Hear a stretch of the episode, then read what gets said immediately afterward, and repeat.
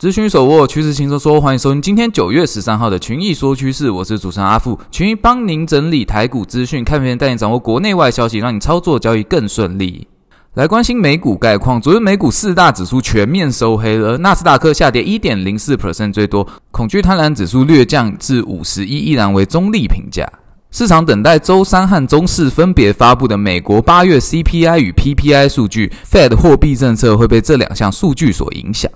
来关心大型股表现，特斯拉前日大涨超过十 percent，而昨日拉回整理下跌超过两 percent。其他大型股，苹果、微软、谷歌、高通、IBM、AMD 都下跌超过一 percent 作收，市场观望态势浓厚。而台积电 ADR 则是上涨接近一 percent。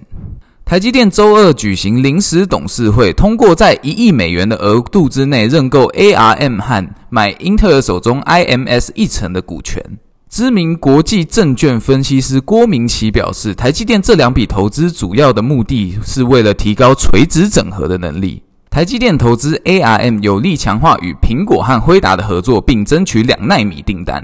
投资 IMS 则是可以确保关键设备的技术开发和供应能满足两纳米商用化的需求。台积电将会是今天市场关注的个股。再来关心台股概况，加权指数昨日转做震荡收红格局，一路拉抬走高，中场上涨一百三十九点，收在一六五七二点，为月线附近位置。台指昨天虽收红，但是呈现量缩，而台股波动率再度走低，并且上方有均线的压力。今晚聚焦美国公布的 CPI 数据，市场大概率会呈现观望的态势，建议投资人保守操作。好，那今天的群益说趋势就到这边。想要索取我们平面战报，或者有任何的问题，欢迎加入我们的官方 Line at at u 八八八八询问。那群益说趋势，我们下次见。